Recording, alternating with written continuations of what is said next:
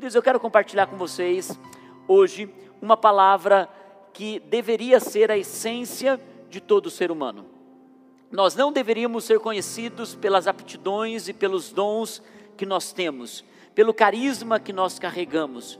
Nós não deveríamos ser conhecidos pela teologia que nós carregamos. Eu coloquei no Instagram essa semana dizendo: quando me perguntam se eu sou calvinista, quando me perguntam se eu sou arminiano, quando me perguntam se eu sou pré-tribulacionista, as pessoas, na verdade, que estão buscando Deus não estão interessadas na teologia que eu tenho. As pessoas que estão buscando Deus, elas estão preocupadas o quanto de Jesus eu carrego, o quanto de Jesus eu vivo, o quanto de Jesus eu tenho em mim. Muitas pessoas ficam discutindo, pensando, falando sobre suas teologias, e eu entendo que a teologia tem o seu lugar, mas nossa vida cristã, e na verdade de um púlpito de uma comunidade local, as pessoas estão procurando Jesus, elas estão vindo ao encontro do Cristo que alivia suas dores, do Cristo que cura suas almas, do Cristo que tem cura para suas enfermidades, que tem resolução para o seu casamento, é isso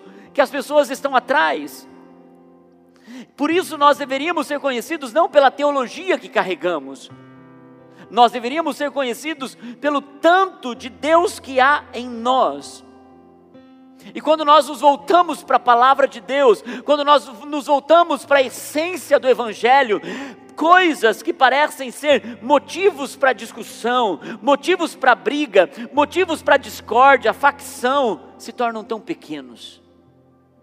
E nós percebemos que quanto mais de Deus nós temos, até os motivos tão menores que fazem famílias se destruírem, relacionamentos quebrarem, se tornam tão pequenos. Porque quando nós estamos em uma essência de relacionamento, as diferenças são trabalhadas e nós nos tornamos prontos para amar as pessoas. E eu quero falar sobre isso nesse dia eu quero falar sobre o amor de Deus para conosco, o amor de Deus através de nós e o, o amor de Deus por nós. Você já conhece isso, você já deve ter ido em casamento, você já deve ter ido em festa de aniversários, você já deve ter ido em momentos em que você procurou na internet versículos sobre amor, e o primeiro versículo que veio foi 1 Coríntios capítulo 13. 1 Coríntios capítulo 13 fala sobre amor, é o capítulo do amor. Mas quando nós vemos 1 Coríntios 13, 1 Coríntios 12, 1 Coríntios 12 fala sobre os dons. E logo que termina o capítulo 12, lá no versículo 31 do capítulo 12, olha o que diz o apóstolo Paulo, capítulo 12, versículo 31 diz: Entretanto, busque com dedicação os melhores dons. Ele está dizendo: os dons são importantes, é importante a gente ter dons, a gente servir.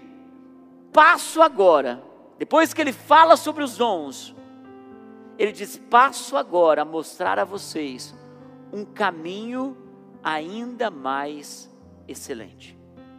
O apóstolo Paulo está dizendo: tem dons que servem, que nos mostram, que são relevantes, que são poderosos, que Deus usa, que Deus faz, profecia, cura, falar em línguas estranhas, discernimento de espíritos, o dom da fé, e ele começa a colocar os dons de forma extraordinária, mas quando ele termina o capítulo dos dons, ele diz assim: Mas há um caminho mais excelente, ou seja, há uma conduta mais excelente, há um procedimento mais excelente.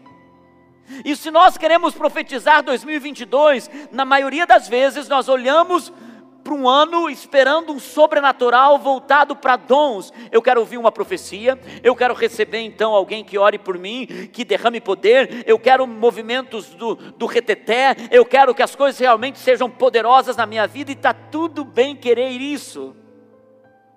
Mas existe um caminho mais excelente, existe uma conduta mais excelente.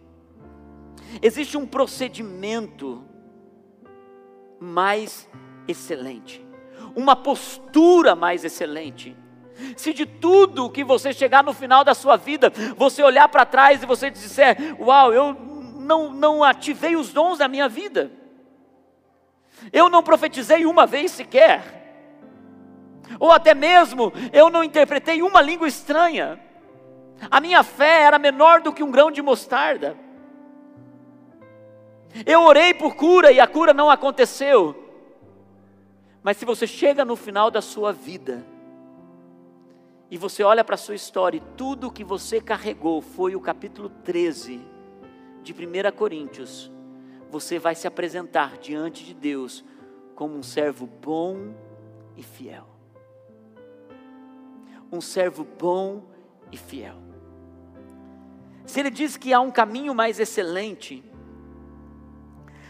na palavra grega amor, eles não escrevem essa palavra, não demonstram essa palavra como nós falamos. Nós falamos a mesma palavra quando você olha para sua esposa e você diz eu te amo.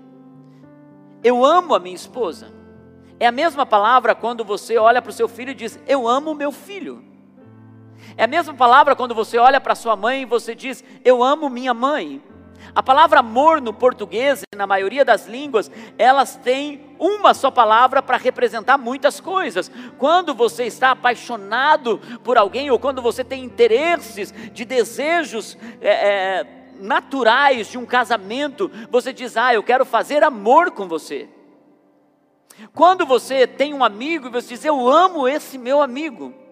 É a mesma palavra, mas para os gregos, não. Três palavras eram usadas para representar o amor. A primeira palavra, amor, o amor eros. É por isso que vem do eros a palavra erótico. Porque o amor eros era um amor romântico. Quando você queria dizer que você amava alguém, que você tinha um desejo. Amor eros tem a ver com sexo, tem a ver com um amor entre casais, um amor para o casamento.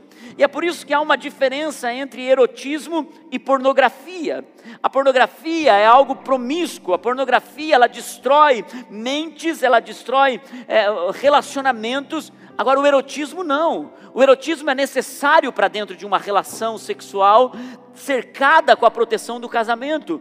É importante o erotismo porque é um amor, é um amor que foge do amor dócil, é um amor que tem um desejo mais profundo, por isso o amor eros.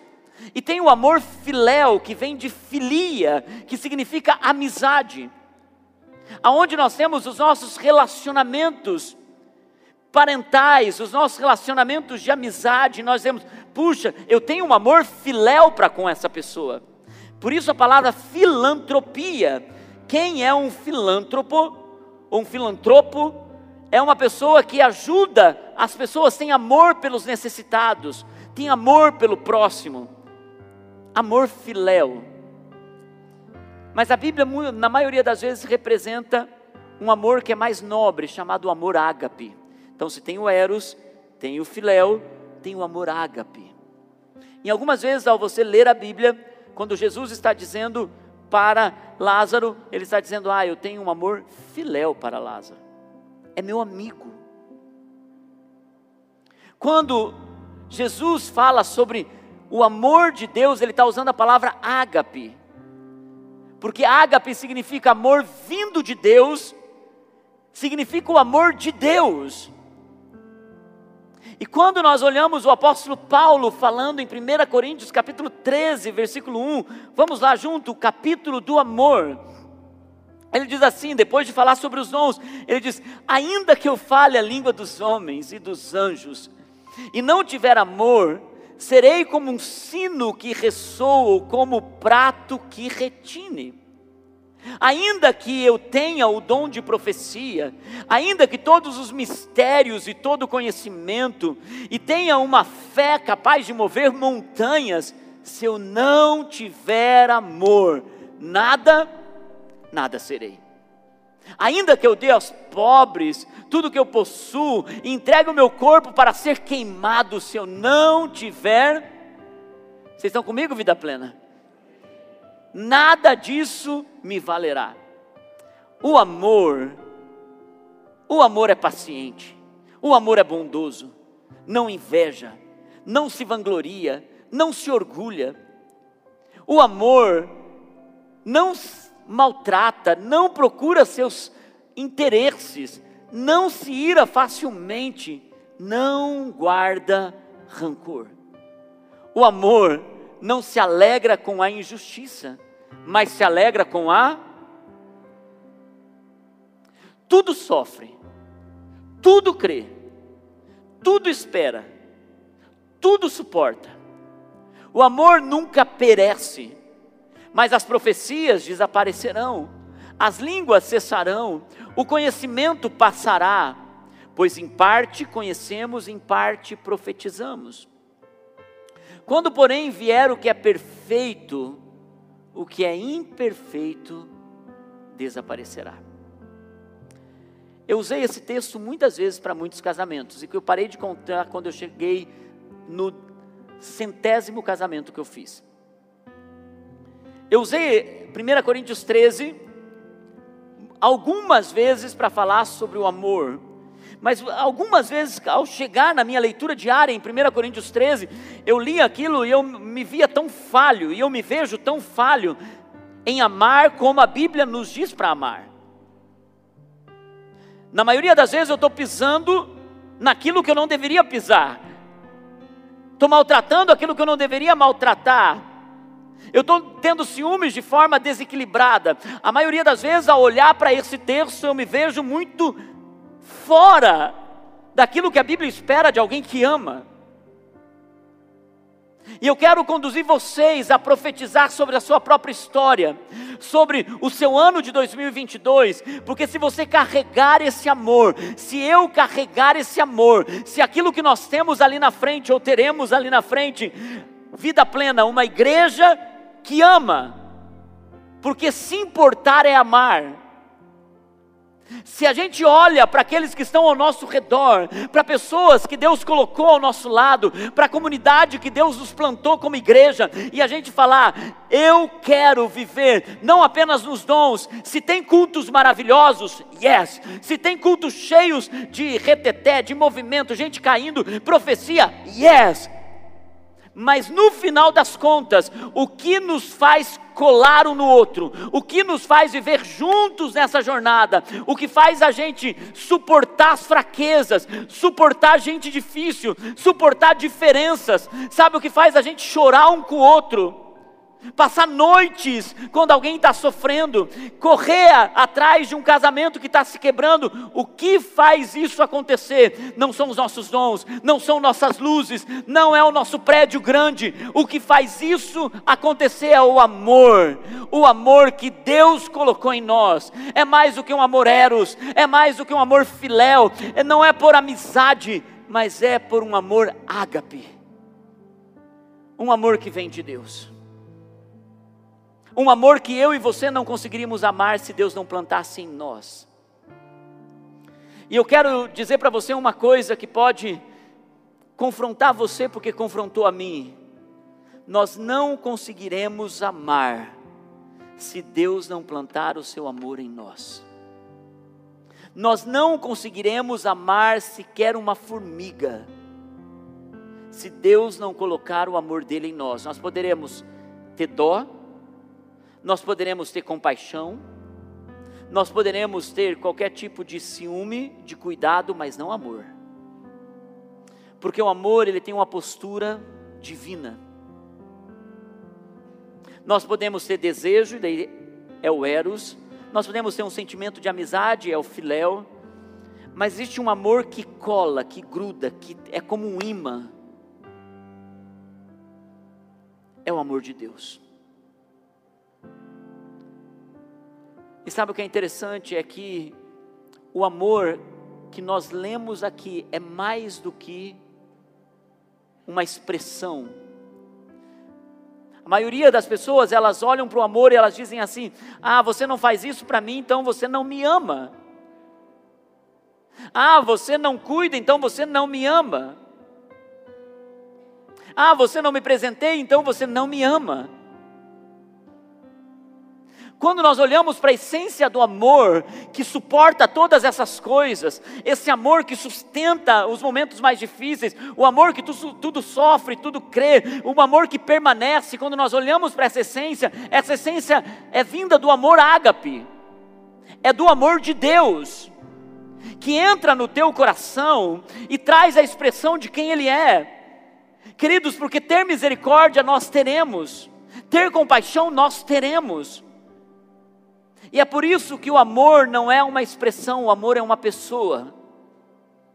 Por isso que a palavra de Deus diz que Deus é amor. Deus não é compaixão, Deus não é misericórdia, a Bíblia diz: Deus tem misericórdia, Deus tem compaixão.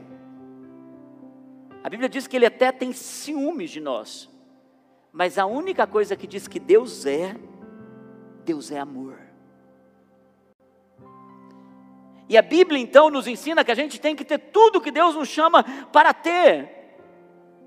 E sabe o que acontece com a maioria de nós, como diz a palavra de Deus?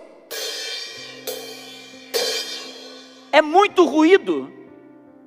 A Bíblia diz: é como um sino que retine. A gente acha que está amando, e muitas vezes a gente está ali com os nossos dons, a gente está ali mostrando o nosso cristianismo, a gente está ali fazendo tantas coisas, e tudo que a gente está fazendo é barulho.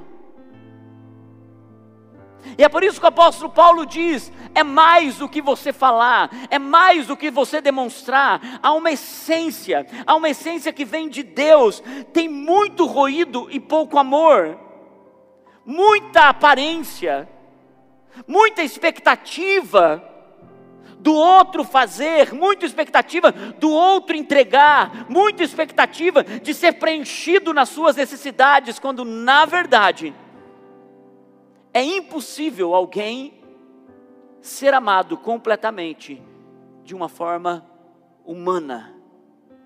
Porque nenhum ser humano, ainda uma mãe, que olha para o seu bebezinho, e não existe amor para um pai e para uma mãe maior do que pegar o bebê no colo, todo o amor eros fica para fora do quarto, todo o amor filéu fica para fora do quarto, porque ali é um amor divino que gruda, que conecta. Conecta a tal ponto que esse filho pode crescer, pode se tornar um marginal e a mãe ainda vai continuar tendo um amor irresistível por esse filho, sim ou não? Porque é um amor vindo de Deus. E mesmo uma mãe não consegue demonstrar o tamanho, a essência do amor de Deus para conosco. Por isso que esse amor que o apóstolo Paulo está colocando aqui, a forma que ele diz, é impossível o homem ter, porque só quem tem esse amor perfeito é Deus.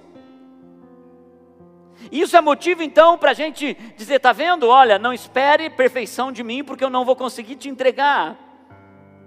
Porque quando uma pessoa está revestida de Deus, quando uma pessoa está sendo colocando Deus em primeiro lugar, você se reveste do amor de Deus.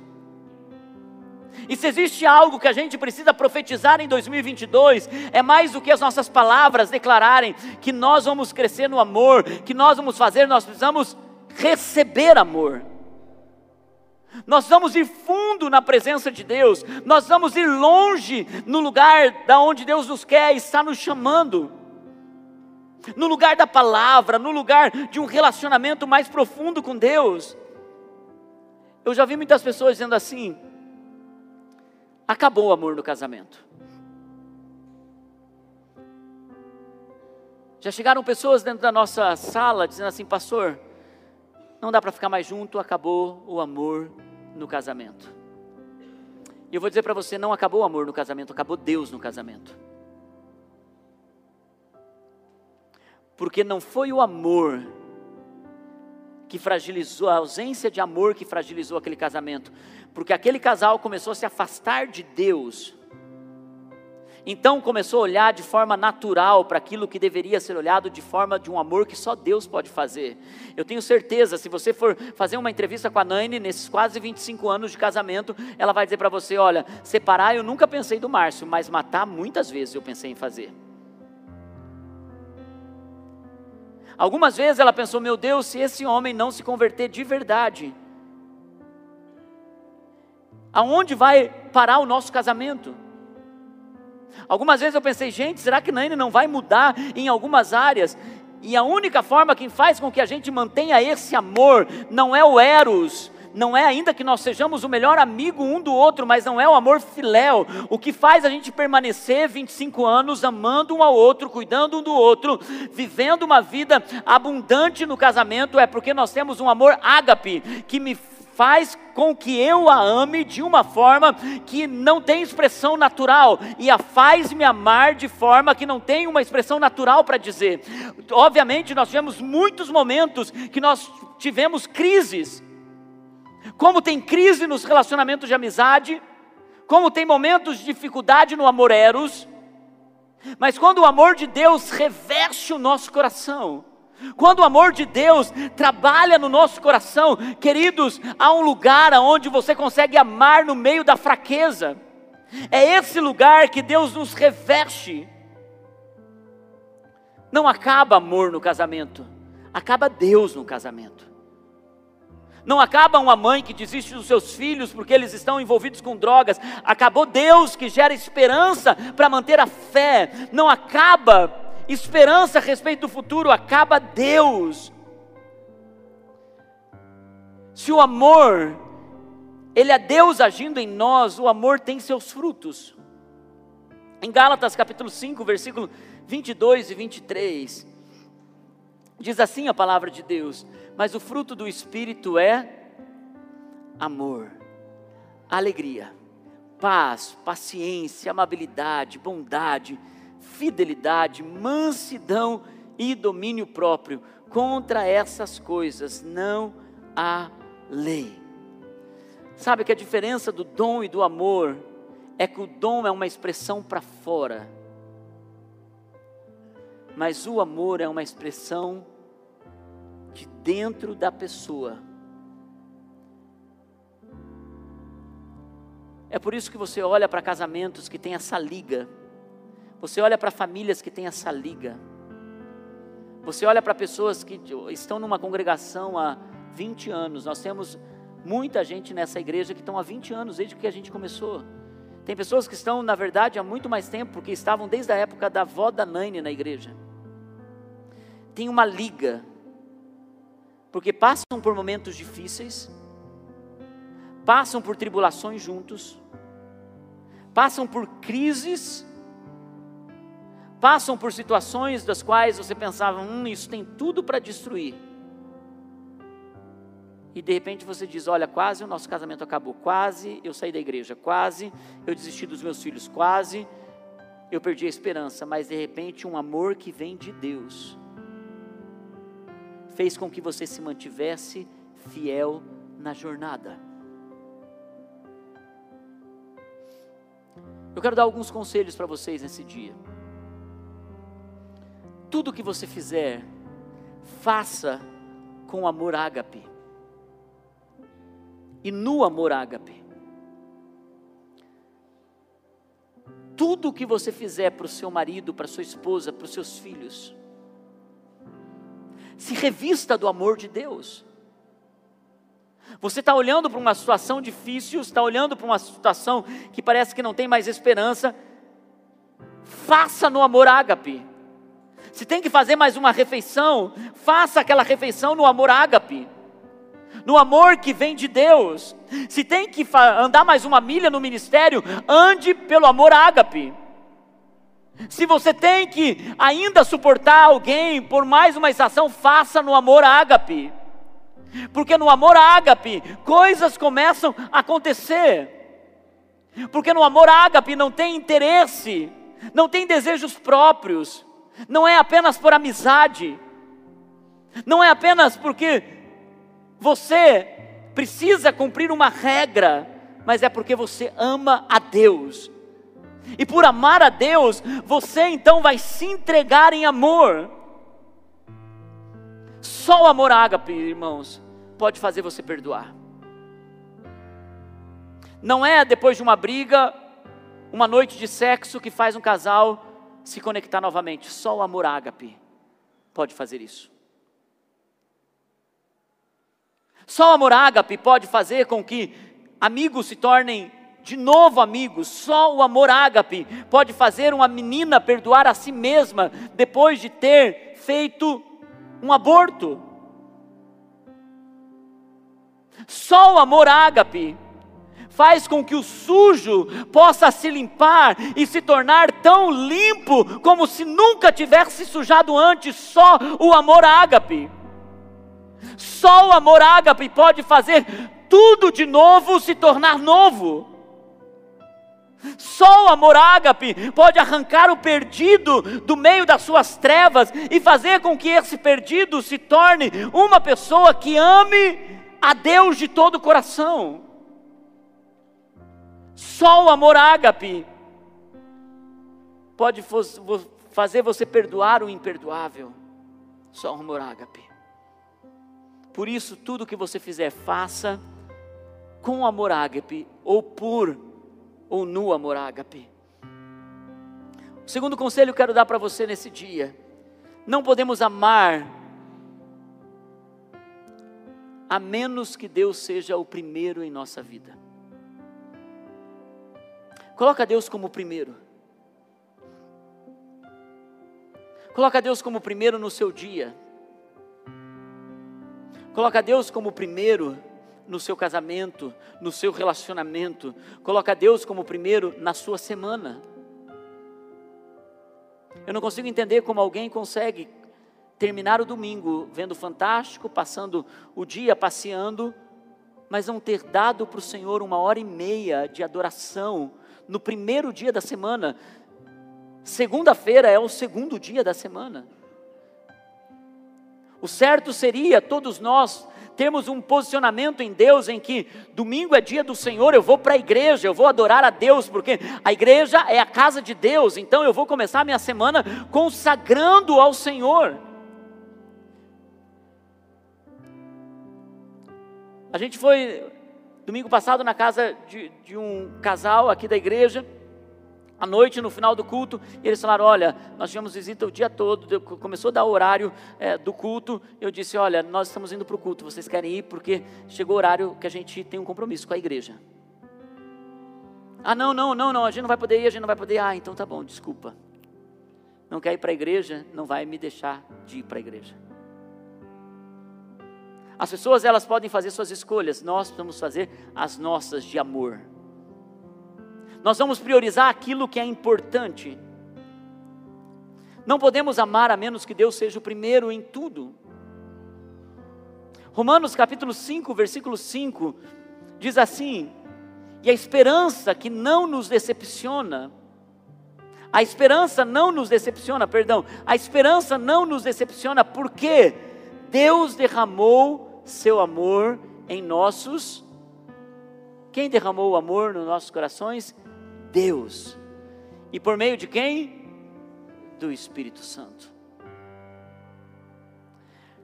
Quem tem o Espírito Santo, ainda que seja ativado nos seus dons, é a pessoa que mais ama.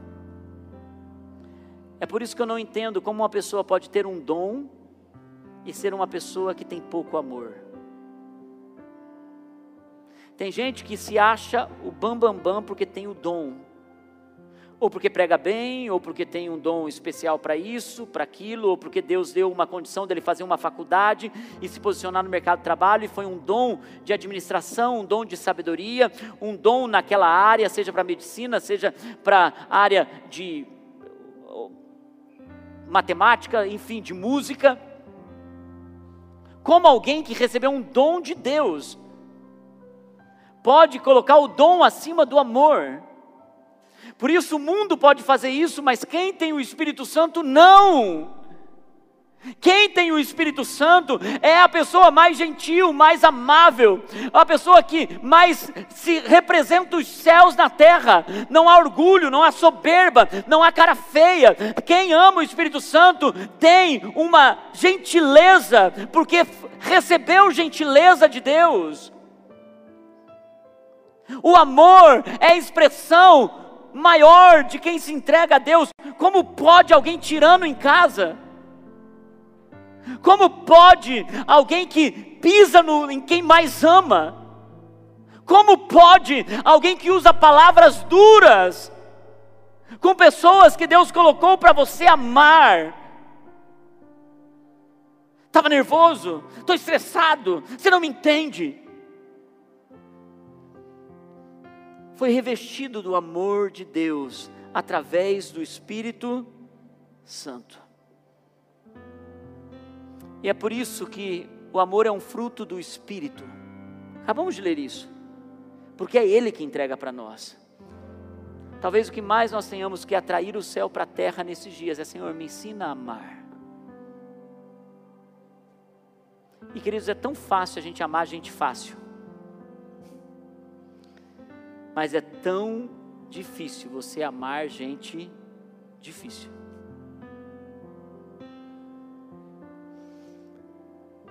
Último conselho que quero dar para você nessa manhã o fruto do Espírito agindo em você vai fortalecer o seu caráter. Semana passada eu falei um pouco sobre caráter, sobre relacionamentos.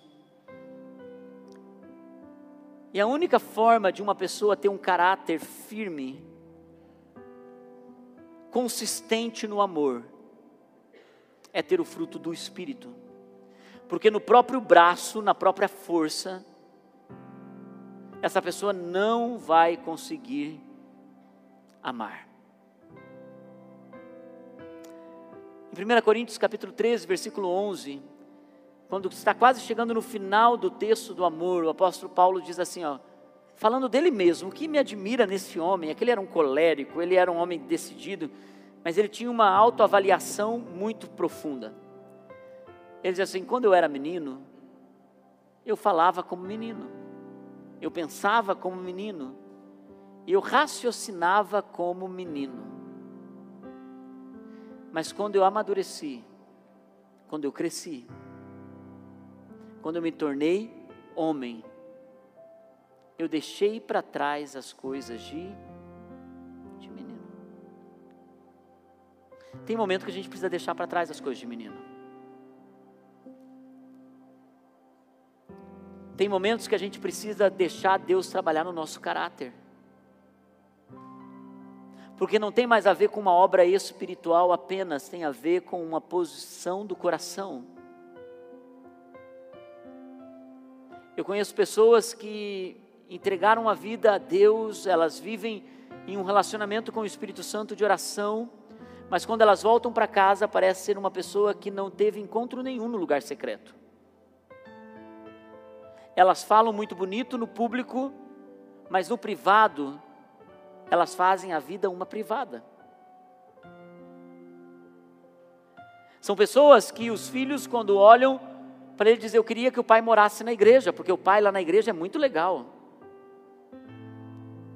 Parece a história daquela mulher que, quando estava chorando ali perto dos filhos, no, no, no, na beira do caixão, o marido tinha morrido, e de repente o pastor começa a falar sobre aquele homem, e começa a tecer elogios sobre aquele homem, diz: foi um homem bom, um homem de família, um homem que honrou a casa, um homem que cuidou dos filhos, um homem que foi gentil com a sua esposa, um homem que foi amável com os filhos. Um dos filhos olha para a mãe e diz: Mãe, é o pai mesmo que está ali no caixão?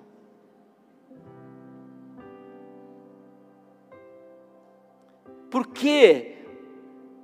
Muitas vezes nós temos uma atitude pública. Quando Jesus andava nessa terra, havia um grupo chamado fariseus. Os fariseus, eles tinham um zelo pela palavra de Deus, e eles colocavam a palavra de Deus num sistema de crenças, num sistema de procedimento, num padrão, para que as pessoas pudessem andar daquele jeito, e eles faziam muito barulho. Mulher samaritana, mulher é, é, adúltera, foi pega em um ato de adultério. Quem é esse homem que está dizendo que é filho de Deus, mas está comendo com os, com os pecadores? E eles faziam muito barulho. O nosso evangelho pode fazer muito barulho. Irmãos, na verdade, algumas vezes a igreja faz muito barulho. Ao invés de amar como deveria amar, Quando alguém vai e quando alguém volta para Cristo, quando alguém se perde e alguém decide voltar, irmão, já é muito difícil a gente voltar para Deus dentro da casa. Já é muito difícil quando a gente cai, a gente se levantar, porque é uma força nos empurrando para baixo. Agora você imagina alguém que foi para o mundo, se perdeu nas trevas, ficou na garra do, do, do inimigo. Quando essa pessoa volta, tem que ouvir o barulho. Está me irritando esse barulho. Tem que ouvir um barulho. Eu decidi uma coisa, quando um casal chegou e lavou os nossos pés alguns meses atrás, ele chamou a mim e a Naine e disse: Pastor, Deus tá, nos mostrou que a gente precisa lavar os seus pés. Trouxeram uma bacia, trouxeram um vaso, colocaram água. Eles falaram: Deus tem nos falado que Ele é para a gente servir vocês, é para a gente é, é, lavar os pés de vocês, porque Ele vai começar a enviar os filhos pródigos para essa casa. Como os pés deles estão sujos, o Senhor vai trazê-los novamente para essa casa. Irmãos, depois dessa, desse tempo, foi, foi uma profecia. Quantos filhos pródigos estão voltando para casa?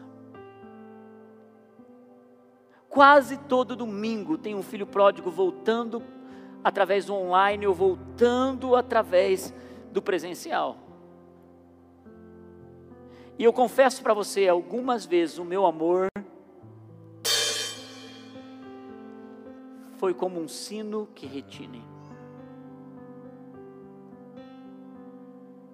Seja bem-vindo, mas eu olhava de uma forma.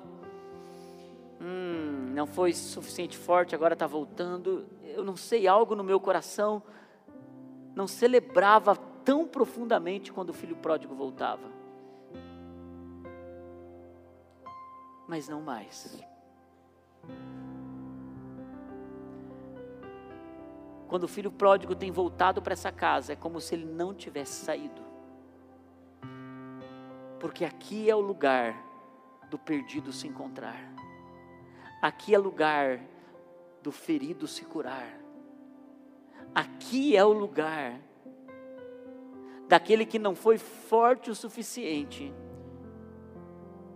para permanecer aqui, mas foi gigante o suficiente para ouvir a voz e retornar. Porque mais difícil do que permanecer, irmãos, é depois de ter enfrentado um lugar de trevas e prazeres desse mundo, dizer: na casa do meu pai tem tudo o que eu preciso. E o exemplo do pai do filho pródigo, quando o filho pródigo volta, o que o pai faz. O pai dá uma roupa nova, o pai dá sandálias, o pai coloca um anel no dedo e o pai prepara um banquete. O pai não pergunta onde ele esteve, o que ele fez, o que ele, como ele gastou herança. O pai não pergunta, o pai diz: entre, porque você tem um lugar. E às vezes nós mesmos somos os filhos pródigos que precisamos desse amor ágape de Deus para que a gente possa se encontrar nesse lugar. E é por isso que a igreja hoje precisa parar de fazer barulho e a igreja precisa amar. Profetizemos sobre o ano de 2022 que nós tenhamos o amor como nossa principal fonte de energia, de movimento. Se a gente vai ir para a célula é porque eu tenho amor ágape. Se a gente vai entrar nos ministérios é porque eu tenho amor ágape. Se eu vou para as ruas porque eu tenho amor ágape. Se eu vou para ação social é porque eu tenho amor ágape. Não porque eu tenho o que fazer, porque fazer é barulho. Mas tudo que eu faço é por amor. Se eu vou me manter nesse casamento, é porque eu tenho amor ágape. Porque se eu não tiver, eu vou dizer que o amor acabou. Irmãos, é tempo da gente olhar para o nosso futuro e encher o nosso coração de amor. Que nós possamos olhar para o nosso caminhar em Deus e dizer: Senhor, tu és o primeiro, tu és a fonte de águas vivas no meu coração. Se tem um dique parado, com águas sujas, a única fonte que jorra amor, que faz as águas sujas irem embora e você se tornar uma fonte, é a presença de Deus na sua vida. E por último eu digo a você: se não há busca por Deus, vai ter busca pelos assuntos desse mundo, pelas coisas dessa terra. Isso vai contaminar o coração, ao ponto de você não perceber que o amor, que lança fora todo o medo, ele está como aquela lâmpada, aquela vela que está perdendo a cera, que está perdendo, já queimou todo o pavio. Que você tenha óleo do Espírito Santo para continuar amando em todo momento. Irmãos, nós precisamos parar de sermos fariseus da nossa época.